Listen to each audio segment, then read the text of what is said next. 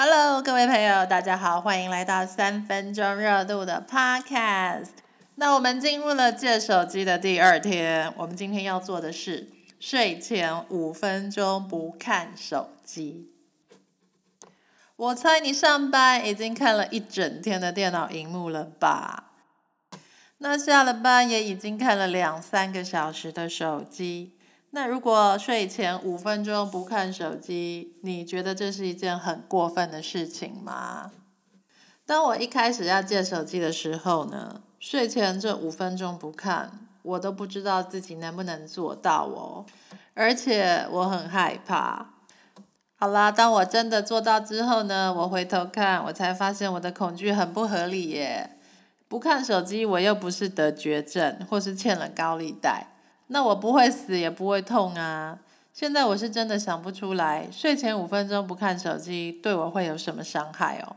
但是我一开始一想到这睡前五分钟不能看，我就觉得很恐怖。当我们想要改变一个习惯的时候，我们的害怕呢，有一部分是来自于不习惯，那另一部分呢，就是你觉得自己可能会中途放弃，然后又失败了。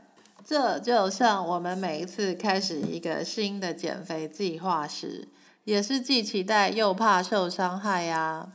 因为呢，我其实很怕自己只能撑一天，明天我就放弃了。哎，这会让你对自己的评价比原来更差吧？那这层心理因素你要怎么克服呢？这个呢，在我最近看完的一本书，它叫做。设计你的小习惯。那英文的书名叫做《Tiny Habits》，作者呢，他是史丹佛大学行为研究所的教授。他讲了一个解决的办法。他说：“你只要把这个习惯变得很小，那它就会存活下来。如果你做不到睡前五分钟不看手机，那你就睡前一分钟不要看手机嘛。要不然你就三十秒不要看手机。”你觉得睡前三十秒不看手机，你真的做不到吗？当你要建立或是改变一个习惯的时候，你并不是强迫自己的意志力一直工作哦，而是呢要找到你的痛苦究竟来自于何处。你要探索自己的欲望，接着呢你要根据自己的欲望和你已经有的能力，设计一些机械化的动作，让你自己可以无痛、很自然的一直做下去。哎，你发现了吗？你如果把老师讲的东西反过来操作，那这不就是手机使你上瘾的过程吗？手机呢，它一开始满足了你某方面的欲望，而且往往是你内心深处一直没有被满足的那一块。你使用手机的时候没有痛苦，而且你会有短暂快乐的感觉。接着你变成每天都无意识、机械式的拿它起来刷。久而久之，刷手机就变成你的习惯啦。原来这位史丹佛教授，他的本业其实是在帮科技公司 hack 你的大脑，也就是让你不自觉的成为某一些 app 的奴隶。那他的代表作，我想应该就是 IG，也就是 Instagram 吧。不过呢，他的学生里有一个人，也就是我们部落格之前有介绍过的前 Google 工程师 Tristan Harris。后来变成了专门在捅科技公司的料爬仔哦，天天都在叫人家少用手机。那我相信老师写这本书应该不是他良心不安吧？他只是想要帮助大家把生活过得更好，而且呢，告诉我们水能载舟，亦能覆舟的道理。科学是中性的，就看你怎么使用它啦。那么，利用老师在书中所教的观念，在你要开始设计改变自己某个习惯的行为之前呢，你要先找出你内心的渴望。一开始驱使你去重复这个行为的原因究竟是什么？好，你相信吗？任何行为的背后，其实都是有目的的。就算是小孩大脑还没长好，他们看似无厘头的行为，其实也都有他们的目的。比方说，小孩又在超市哭闹了，其实他是为了想要你买糖果给他啦。青少年的行为与打扮很怪异、很突出，其实是为了要得到他人的注意力。那你会一直使用手机上的某些 App，背后也一定有某个目的吧？建议你要花一点时间厘清你行为背后的目的。你会一直使用手机，你想从中得到的到底是什么呢？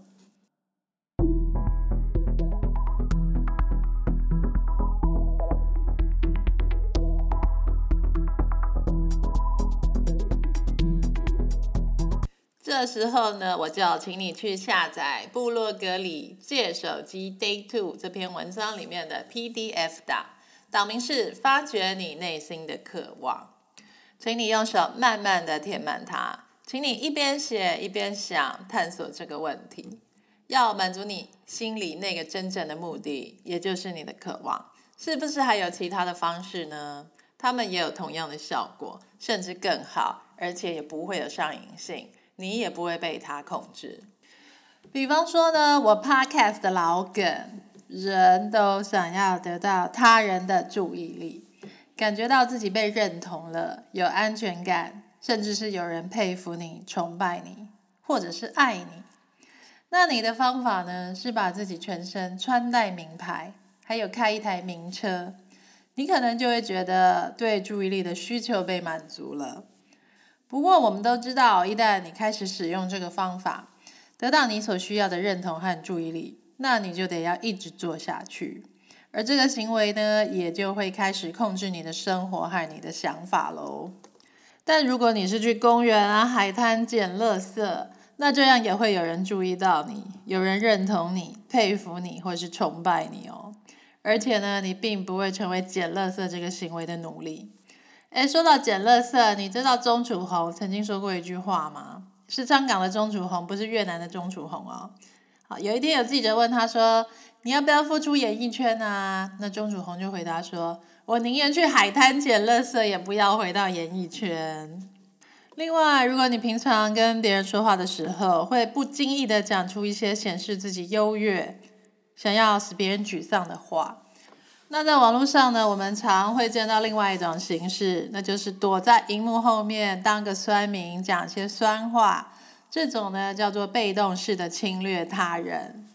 然后呢，你就会感觉到自己好像很有能力哦，甚至是能够操纵别人的情绪。但这只能显示出你本身有强烈的不安全感，内心正受着恐惧的折磨。所以，你不要正视自己内心恐惧的方式，就是制造更大的恐惧给别人。但是，你知道吗？当你开始去关心别人的时候，你就会越来越有安全感喽。因为呢，当你真正关心别人的死活时候，你就会越来越相信其他人也会关心你。这个方法呢，你不需要透过伤害别人或是造口业，也能使你得到安全感。你也不会被他控制哦。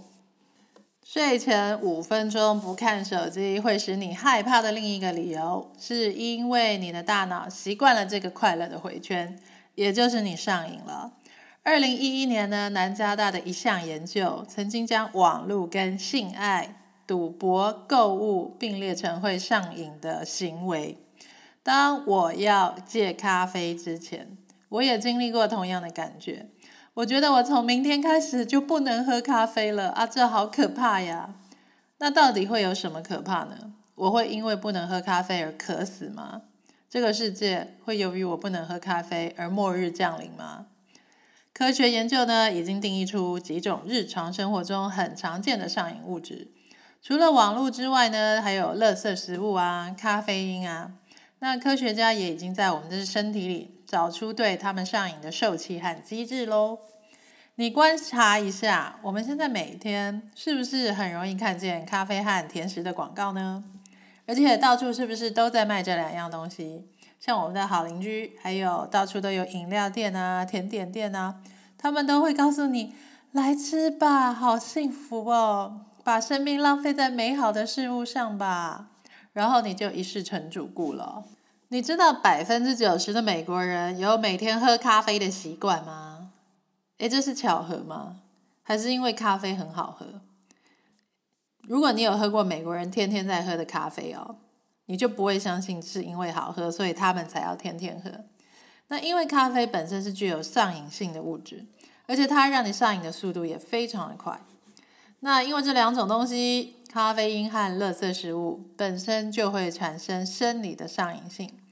你接触它们之后呢，大脑就会产生多巴胺，身体会感觉到快乐和安心，这就是奖励。接着你的上瘾习惯呢才会牢固。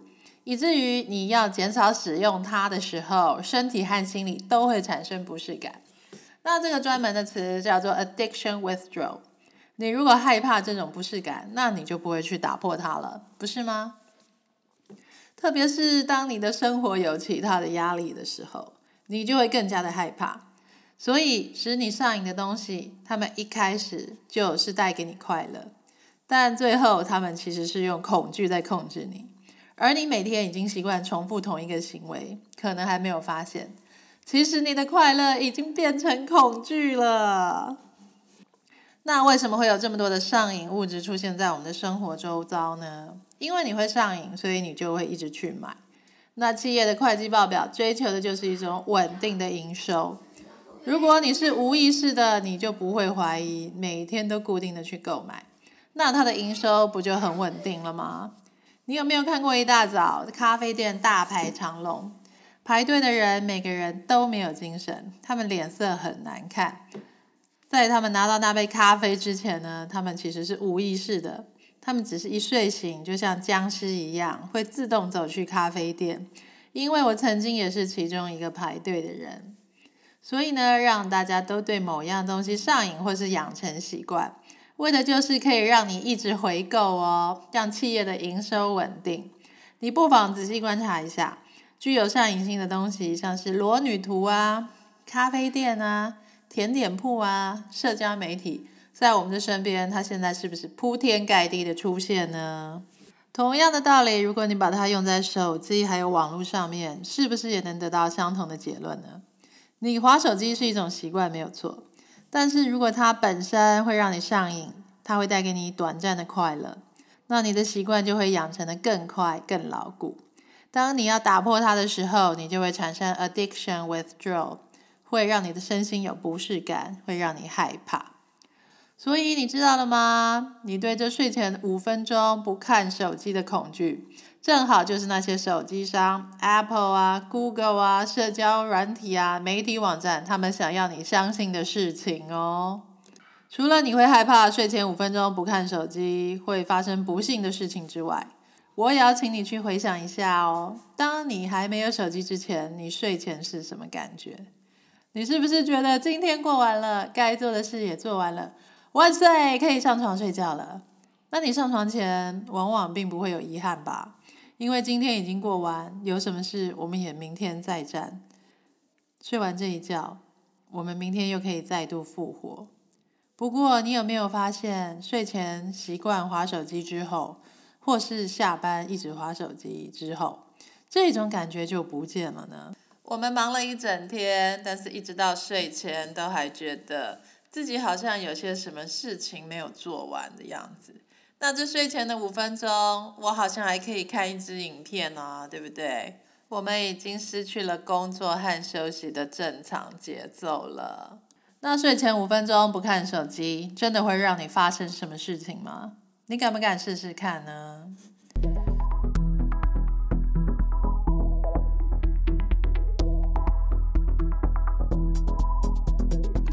好了，我们现在要来告诉自己。我选择睡前五分钟不看手机。我知道看手机无法让我睡得更好，它不会让我感觉到轻松或是平静，它会偷走我珍贵的休息时间。我选择白天努力，全力以赴，专注在完成我的目标上。晚上我感到平静与安心，这是我应得的。我不允许手机偷走我的休息时间，因为我值得好好的休息。我的时间，我清晰的专注力，用来创造我爱的事物，完成我的目标。这一切远比手机上的任何影片、贴文或是游戏、照片来的珍贵。我不会拿我的睡觉时间来交换。